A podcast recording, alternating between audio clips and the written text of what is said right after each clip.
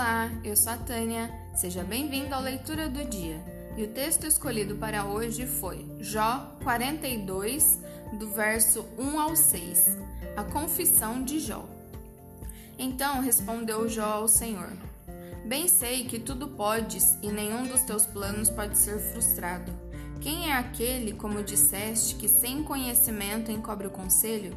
Na verdade, falei do que não entendia coisas maravilhosas demais para mim, coisas que eu não conhecia.